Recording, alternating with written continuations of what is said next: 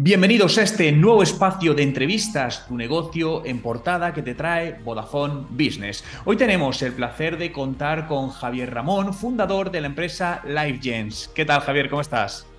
Hola, muy buenas Juan. Un placer estar aquí contigo.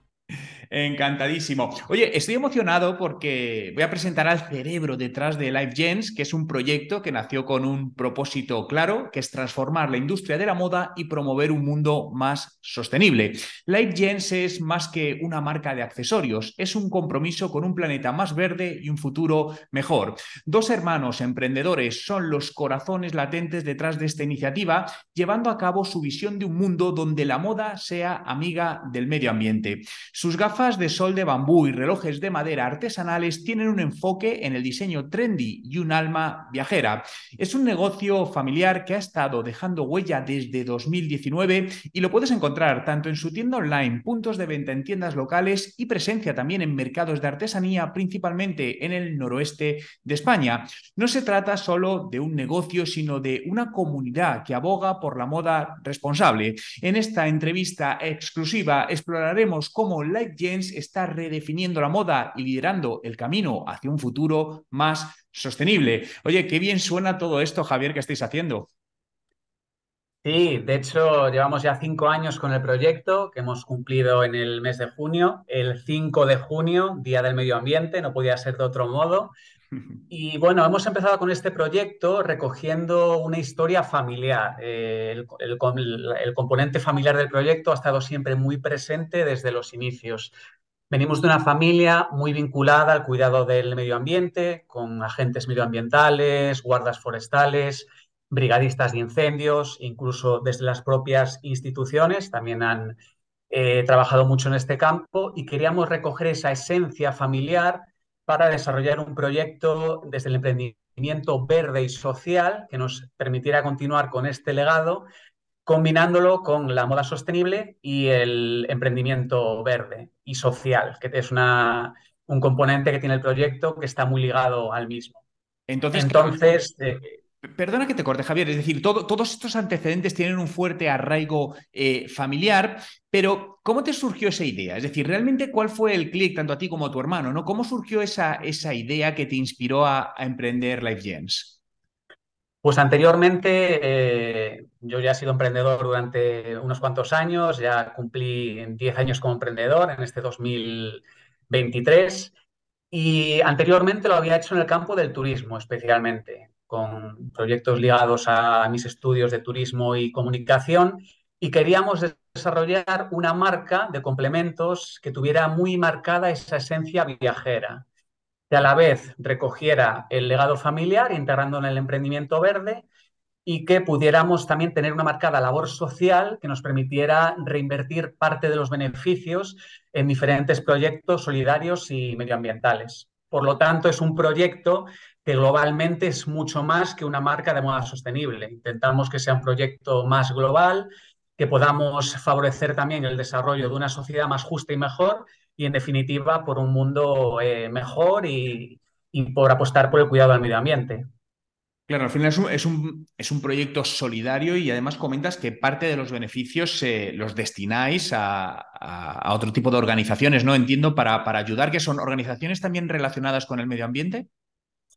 Sí, colaboramos con diferentes eh, reservas de la biosfera en la zona noroeste y también con ONGs y entidades eh, ya no solo medioambientales, sino también hemos colaborado, por ejemplo, con la Asociación Española contra el Cáncer. Tenemos diferentes proyectos sociales en Cuba también, que fue un destino que marcó un punto de inflexión a la hora de desarrollar el proyecto. Tuve una experiencia vital allí, teniendo la oportunidad de recorrerla como mochilero y ser docente en la Universidad de La Habana y a raíz de aquella calidad humana que bien sus gentes, lo, bien acogido que fui por el pueblo cubano, pues eh, fue un, punto un poco el punto de inflexión que nos invitó a desarrollar el proyecto. Tras hablarlo con mi hermano, queríamos eh, desarrollar algún tipo de proyecto vinculado al medio ambiente eh, relacionado con complementos de moda sostenible y siempre hemos sido muy viajeros eh, y como suele ser habitual en, los viajes, especialmente cuando el tiempo acompaña,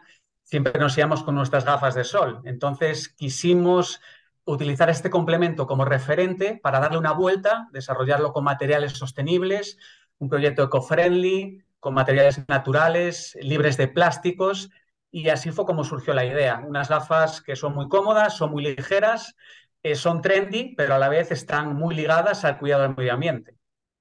Pues me alegro un montón y además, como comentábamos eh, previamente, es un proyecto que, a pesar de que hemos vivido años difíciles, pero seguís creciendo, estáis pensando en internacionalizar. Pero antes de, llegar ahí, claro, tienes una larga trayectoria ya como, como emprendedor y sabes muy bien lo que es emprender. Pero en este caso, en el caso de LifeGens, ¿cómo fueron esos primeros pasos desde que os surgió la idea hasta hacerla tangible, ¿no? convertirla en una realidad?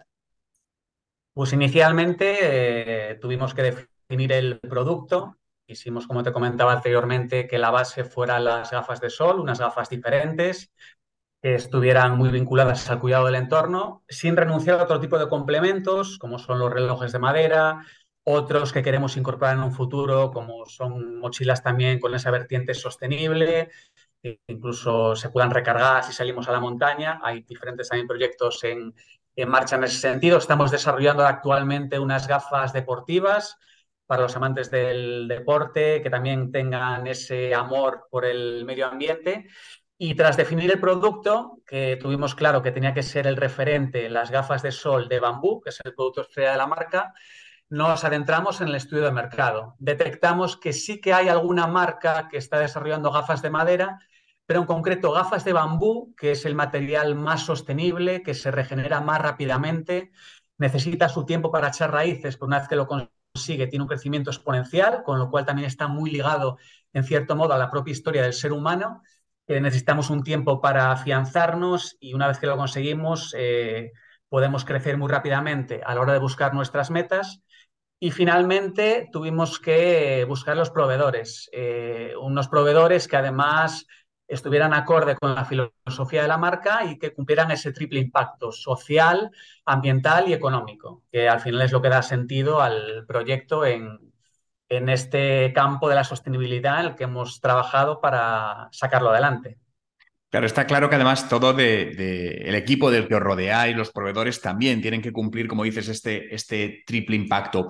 Al principio, durante todas esas fases, eh, estoy seguro que enfrentasteis distintas dificultades, pero ¿hay alguna en concreto, alguna experiencia de esta que te pone un poco entre la espada y la pared a ver cómo salgo de esta, pero al final conseguisteis superar? Pues sin duda, teniendo en cuenta que empezamos en el año 2019, lo más complicado ha sido sortear la propia pandemia. Eh, llevábamos apenas unos meses de proyecto cuando el mundo cambió de arriba abajo, nos vimos limitados a la hora de trabajar y continuar con la dinámica de búsqueda de puntos de venta.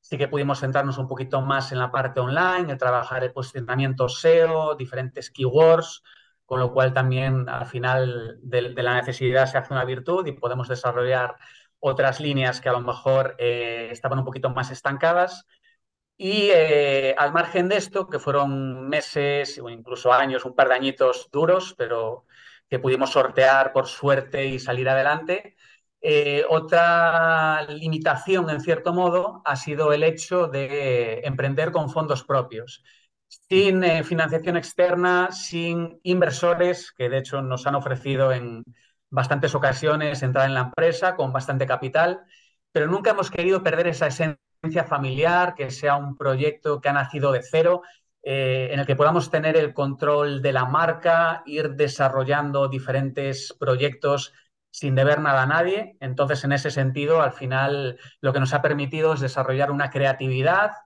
eh, estrategias eh, quizás más vinculadas a un marketing de guerrilla, que requiere una inversión pequeña, pero nos permite desarrollar también diferentes acciones que requieren una inversión muy pequeña y poquito a poco hemos podido sacar esto adelante. Ya son más de cinco años, estamos en un buen momento, a punto de emprender la campaña de Navidad, que ya está casi ahí tras la de verano, que ha sido muy buena.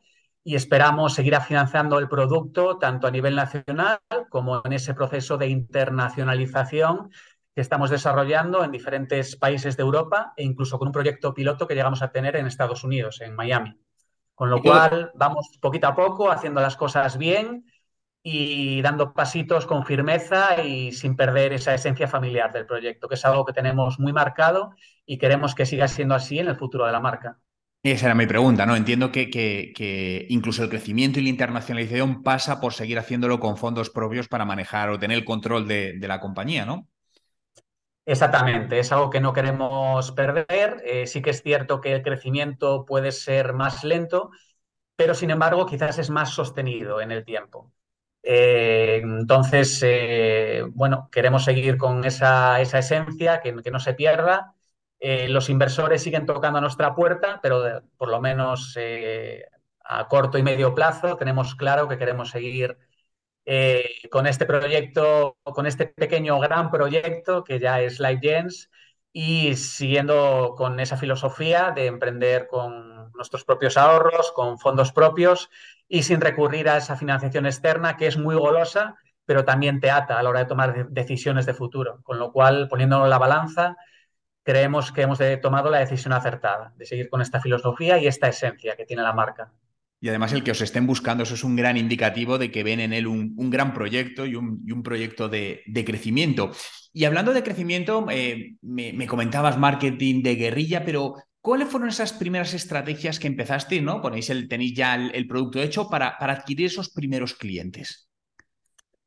Pues eh, más allá del trabajo SEO que hemos realizado con keywords que nos dan un tráfico de calidad, buscamos más la calidad que la cantidad de clics, como puede ser posicionar gafas de madera, eh, gafas de bambú, relojes de madera, en todas ellas estamos en las primeras posiciones en Google, con lo cual eh, somos muy competitivos y ya somos un referente en gafas de bambú, eh, por lo menos a nivel nacional.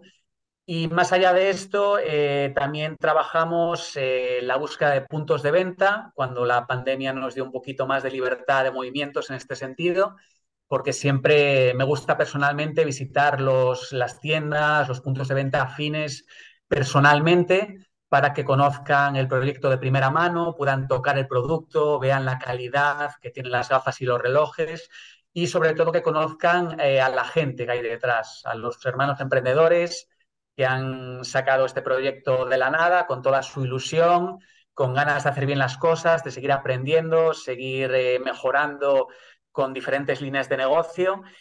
Y por darte un ejemplo de una estrategia de marketing de guerrilla que no fue tanto en los inicios, pero sí más o menos eh, en, medio de la pandemia, eh, tuvimos la oportunidad de hacer eh, un road trip en una furgoneta camper restaurada con un premio que tuvimos en otra línea de negocio que tenemos como Travel Bloggers y aprovechamos esta oportunidad para, con esta furgoneta camper, hacer un tour por el noroeste peninsular, poniendo en valor el gran patrimonio natural y paisajístico que tenemos en esta zona, que es espectacular.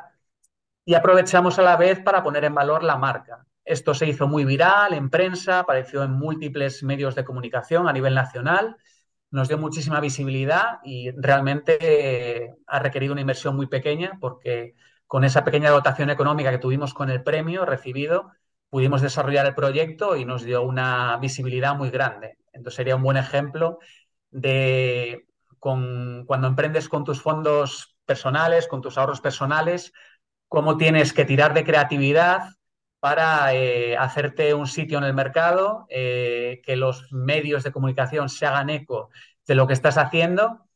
Y la necesidad, como se suele decir, agudiza el ingenio y fue una estrategia que funcionó muy bien. Y hemos seguido apostando por ese tipo de acciones, eh, tanto offline como online, eh, pero siempre con una inversión reducida y apostando más por el posicionamiento SEO en el caso de la estrategia digital, más que por el SEM, que requiere una inversión más constante. Sin embargo, el SEO es un trabajo más a medio y largo plazo, eh, no puedes esperar resultados inmediatos, pero sin embargo requiere una inversión más baja, quizás una inversión más de tiempo que económica. Y es lo que buscábamos en este sentido. Entonces estamos buscando ese equilibrio entre la parte offline y la online para seguir potenciando el proyecto con estas acciones eh, con una inversión reducida y tirando mucho de ese marketing de guerrilla, que siempre viene muy bien cuando hay recursos escasos especialmente. Totalmente, un marketing muy controlado, mezcla del digital y el no digital y sobre todo creatividad. Me gustaría hacer un inciso en esta gran iniciativa de Vodafone Business llamada Tu negocio en portada, que hace realidad esta conversación y que está apoyando a emprendedores como tú para impulsar su negocio y darle más visibilidad. Me gustaría saber cómo, te enteraste de, la campaña, ¿no? ¿Cómo te enteraste lo primero y luego qué se te pasó por la cabeza para decir, oye, me quiero apuntar? Pues la verdad es que lo vi en internet. Eh, tuve esa suerte, además soy cliente de Vodafone. Eh, entonces, bueno, pues me llamó mucho la atención la iniciativa, eh, vi que nos podía dar visibilidad a la marca y, bueno, hice el formulario en aquel momento sin muchas esperanzas de que pudiera prosperar porque seguramente había proyectos espectaculares que, que estaban, que se habían presentado a, a esta iniciativa y cuando recibimos la llamada de que estábamos seleccionados e iba todo para adelante, pues fue una satisfacción muy grande y esta oportunidad de estar eh, contigo en, este podcast, Juan, eh, por lo mucho que te admiro también como aficionado al marketing digital, pues es una oportunidad única y que seguro que nos va a venir muy bien en esa visibilidad y en ese tipo de acciones que buscamos con la marca para tener visibilidad en el entorno digital. Es una iniciativa estupenda y que descubrí casi por azar, pero a veces el azar te puede cambiar la vida. Todo pasa por algo, y ¿eh? al final la suerte y el azar yo creo que, se busca y Javier, estuvisteis ahí yo creo en el lugar adecuado porque era donde tenéis que estar y además también para inspirar a, otras personas a, poder emprender sus negocios y hacerlo además de una manera eh, tan correcta, ¿no? Como estás contando que, lo estás haciendo desde el marketing o cómo hiciste todo el negocio y además toda esa integración de, valores familiares y valores medioambientales. Estáis en un sector que, corrígeme si me equivoco, pero creo que es un sector bastante competido, el de las gafas de sol, yo lo veo al menos desde, desde fuera. ¿Cómo os aseguráis que, que vuestro negocio destaca y que ofrecéis un valor único a los clientes?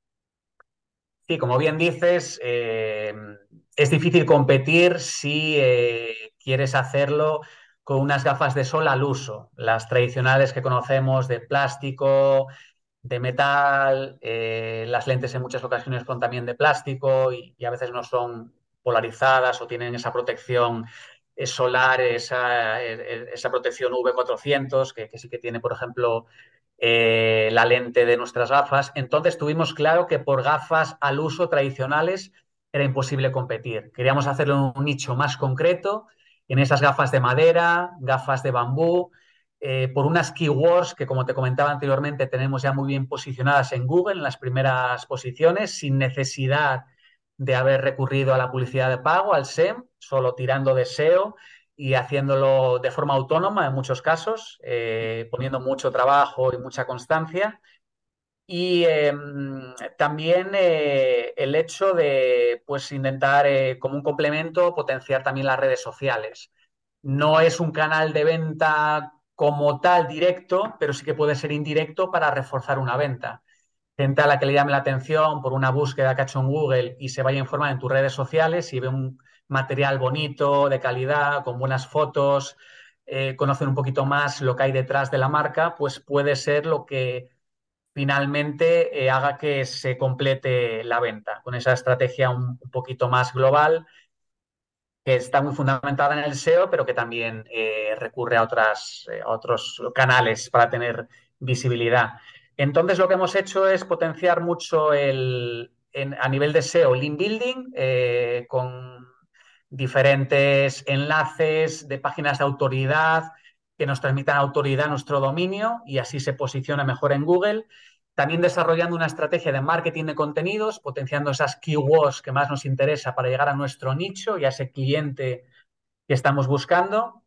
Y esto se combina con las estrategias offline, que son fundamentalmente la búsqueda de puntos de venta y también eh, la participación en ferias, mercados, que nos permita estar en contacto directo con el cliente y que más allá de las ventas, esto nos dé un feedback, nos, dé, nos transmita un poco las sensaciones que tiene nuestro público objetivo, también a la hora de lanzar, por ejemplo, nuevos modelos o nuevas líneas de producto.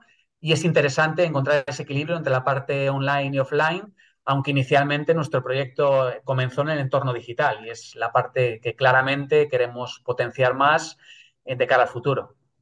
Está claro que habéis sabido muy bien utilizar tanto la parte digital como la parte no digital y hacerlas eh, convivir. Y además en una época ahora donde cada vez eh, tenemos a nuestra disposición tecnologías más emergentes, no paramos de oír inteligencia artificial, realidad aumentada, bueno, todo tipo de tecnologías. ¿Estáis implementando alguna nueva tecnología innovadora en cualquier parte eh, del negocio que os esté ayudando, que esté influyendo en vuestro crecimiento?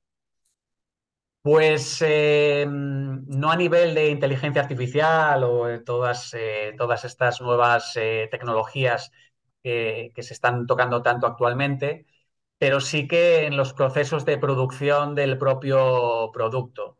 A la hora de desarrollarlo con materiales que son 100% libres de plásticos, por ejemplo, toda la montura de las gafas es íntegramente de bambú, las lentes son de un derivado de la celulosa, de triacetato de celulosa, para evitar también esos materiales plásticos y que sea un producto eh, sostenible, eco-friendly y 100% libre de plásticos, que a su vez sea biodegradable.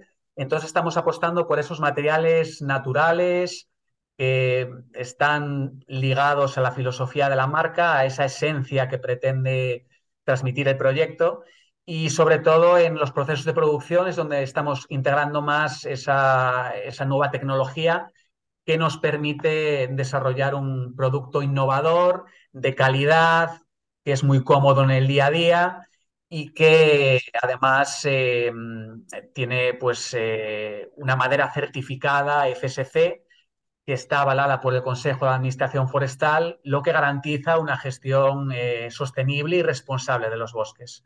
Con lo cual. La, tecnología es aplicarla en cualquier parte, ¿no? No solo que muchas veces, y me gusta lo que dices, porque a veces se habla, ahora está de moda inteligencia artificial, pero muchas veces hay otro tipo de tecnologías que no están tan a la orden del día, dicho de alguna manera, en cuanto a, en cuanto a, que las escuchamos, pero son muy importantes a la hora de tener un producto diferenciador y, más eficiente, por ejemplo, en la producción. Sí, exactamente. Eh, nosotros tuvimos claro que teníamos que utilizar el bambú como esa fuente principal, esa materia prima para desarrollar los diferentes productos. También trabajamos otros tipos de madera o materiales naturales como el, corcho y el algodón natural. Pero en los procesos de producción, eh, pues eh, siempre intentamos implementar eh, esa innovación, esa capacidad de reinventar un producto que aparentemente ya estaba todo inventado, como es las gafas de sol, pero hemos querido darle una vuelta y sobre todo focalizándolo en ese proyecto, en ese proceso de producción que, que comentaba anteriormente. Igualmente, a la hora de realizar la distribución del producto, pues eh, tenemos tres ejes principales, algunos más tradicionales que otros, que, es la apuesta por eh, el posicionamiento web, que, que, tanto estoy enfatizando en la entrevista, pero que es muy importante, para poder crecer de una forma sostenida, combinándolo con otras estrategias fuera de Internet, ya como el, la búsqueda de tiendas afines para el producto o participación en eventos que nos permita también dar una visibilidad al producto. Entonces, como bien dices, la tecnología eh, va más allá de la inteligencia artificial, del machine learning y hay, bueno, hay otras cosas que también merecen la pena eh, poner en valor, como es el caso de, este proceso de producción que es tan innovador a la hora de elaborar las gafas de bambú. Claro, y, al final, bueno, como buen amante del marketing que has comentado que eres, veo que estás actualizado además, pero ¿qué haces para, para mantenerte al tanto tanto de las últimas tendencias de tu industria como aquellas que, bueno, aquellas estrategias o marketing o que apliquéis a vuestro negocio? ¿Cómo, cómo lo haces para estar al día de toda esta cantidad de información que tenemos a día de hoy? Pues mira, eh, siempre he intentado ser muy autodidacta. Eh, yo creo que formarse a nivel de leer habitualmente sobre marketing digital, conocer los cambios en el algoritmo de Google, por ejemplo, estar un poco al tanto, dentro de que no soy un experto ni mucho menos, ni pretendo serlo en marketing digital, porque lo mío es más, vengo más del campo de la comunicación, que es en lo que me he formado y estudiado, pues sí que es importante tener esas nociones básicas, poder trabajar ese marketing digital de una forma autónoma, teniendo unas pautas que te permitan, eh, dedicándole tiempo, conseguir resultados, que sí que ha sido el caso en, en, el caso de LightGems. Y también es importante a la vez formarse, formarse permanentemente, más allá de los estudios universitarios, donde me formé en los campos del turismo, la comunicación, hice máster universitario, posgrado de emprendimiento que fue el inicio de esta aventura emprendedora, pero siempre he intentado seguir asistiendo a congresos, a seminarios de comunicación, marketing digital, de turismo, para estar siempre mm, al tanto de las últimas tendencias, de, de, digamos, el desarrollo del mercado en el que nos estamos moviendo. Y en este sentido es muy importante también la capacidad de observación, de aprender de aquellos profesionales que saben más que tú, eh, apostando por el, por el mentoring, que he tenido la oportunidad de ser mentorizado eh, con diferentes proyectos e iniciativas emprendedoras, también con el proyecto de LifeGens. Y desde luego el networking, el estar en contacto con otros emprendedores que tienen las mismas inquietudes que tú, que tienen proyectos eh, de los que siempre se aprende algo. Es una oportunidad para que se establezcan sinergias que nos permita desarrollar nuestros proyectos de una forma recíproca y soy de los que piensan que el trabajo en equipo siempre es mejor y para qué vamos a competir si podemos colaborar y favorecer diferentes proyectos que a veces parecen incluso muy diferentes entre sí, pero siempre tienen un nexo que nos permite mm, colaborar o trabajar juntos en alguna línea de negocio. Con lo cual, estos serían un poco los cuatro ejes en los que he intentado mantenerme al tanto de las tendencias del mercado. El leer mucho, formarme, esa capacidad de observación y, de ser creativo y también el networking con otros emprendedores que están en una situación similar a la nuestra. Estoy convencido, Javier, que nos están escuchando ahora eh, emprendedores, empresarios que tienen sus negocios, pero también otras personas que están pensando en, emprender su propio negocio. ¿Qué consejos le darías a alguien que está con ese run run en la cabeza, ¿no? Que tú también estuviste en el paseo diciendo, ¿lo hago, no lo hago? ¿Qué, le dirías para, para que lo hiciese de la mejor manera posible? Pues yo creo que hay tres pautas que son fundamentales en cualquier emprendimiento. Eh, por un lado, la capacidad de trabajo es fundamental, sobre todo cuando no tenemos un padrino con un potencial económico detrás que pueda avalar nuestro proyecto. Eh, las ideas, ideas son, pero si no somos capaces de llevarlas a la práctica, se quedan en eso, en una buena idea. Hay que saber cómo plasmarlo y para eso es importante tener esa capacidad de trabajo y sacrificio. Hay de hecho una frase que me encanta que dice que el éxito aparece antes que el trabajo solo en el diccionario. Yo creo que es una gran verdad, una gran máxima que podemos aplicarnos todos los emprendedores porque el trabajo es la base de todo. Pero hacen falta más cosas. También es importante la humildad, porque siempre habrá alguien que haga las cosas mejor que nosotros, de quien podamos aprender, extraer una enseñanza. Eh, hay que ser solidarios a la hora de ayudar a otros emprendedores, ayudarnos entre nosotros, eh, saber eh, a quién recurrir en el caso de necesitar algún tipo de formación, tener un buen mentor que esté detrás del proyecto y te pueda orientar por lo menos en esos primeros pasos. Es algo fundamental. Y sobre todo la constancia. Hay que tener en cuenta que el emprendimiento es una carrera de fondo como realmente lo es nuestra propia vida, y tenemos que fijarnos metas a medio y largo plazo. Algunos proyectos se quedan por el camino por ser muy cortoplacistas, esperar resultados en un breve periodo de tiempo. Y creo que en este sentido la constancia y esa capacidad de resiliencia y seguir adelante, nunca rendirse, reinventarse si es necesario para explorar otras líneas de negocio o incluso pegársela con un proyecto para tener ese aprendizaje y que nos permita que el siguiente salga adelante, que demos dos pasitos para atrás, un, perdón, un pasito para atrás para dar dos o tres adelante. Con lo cual, esos serían mis consejos que daría cualquier emprendedor que esté adentrándose en este mundo tan bonito, tan duro a veces, en el que es importante sentirse arropado y tener el apoyo profesional y familiar muy presente para que en los momentos de flaqueza podamos salir adelante y lo hagamos con más fuerza si cabe. Has compartido lecciones valiosísimas eh, y no solo para personas que están pensando en emprender, sino también para otros negocios en crecimiento que seguro que están tomando nota. Y quiero destacar cuatro de ellos, ¿no? resumir cuatro que, me han gustado muchísimo. ¿eh? No quiero decir que el resto no, pero cuatro sí por, por marcar. Lo primero, ser solidario, donde además estás demostrando que lo estás siendo, ¿no? es decir, predicas con el ejemplo compartiendo todo esto que has hecho. Humildad, constancia y capacidad de trabajo. Por lo que desde aquí te quiero dar las gracias, Javier, por esta interesante conversación, por compartirnos cómo has creado Live Gens y todo lo que estáis haciendo y lo que vais a hacer, que os seguiremos muy de cerca y, por supuesto, enhorabuena por haberlo creado. Darle también la enhorabuena de, tu parte, de nuestra parte a tu hermano, ¿no? Porque es parte de ese, de ese proceso y, y entiendo que sin él no habría sido posible, ¿no? Y al final hacéis una familia perfecta en los negocios para ir hacia adelante. Por supuesto, un abrazo también a mi hermano Aitor, que es eh, mi mano derecha, mi, otro, mi otra mitad en este proyecto. También al resto de la familia, nuestros padres y al entorno más cercano que ha estado muy involucrado en el proyecto. Y por supuesto agradecer la oportunidad a ti, Juan, que nos has dado con esta entrevista, que ha sido muy interesante. Pensamos que hemos podido poner en valor esos valores, esa esencia que tiene el proyecto de LiveGens y que queremos eh, potenciar siempre que, tenemos ocasión.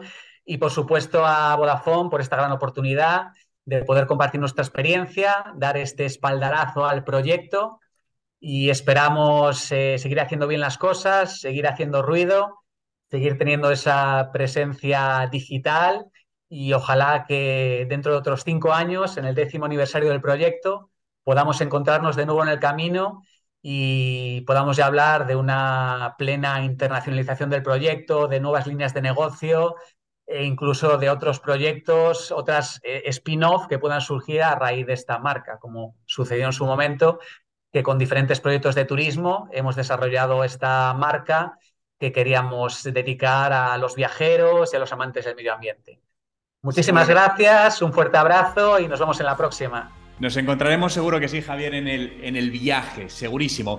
Y hasta aquí este episodio de Tu negocio en portada que te trae Vodafone Business y permanece atento porque en breve tendremos a nuevos e inspiradores invitados.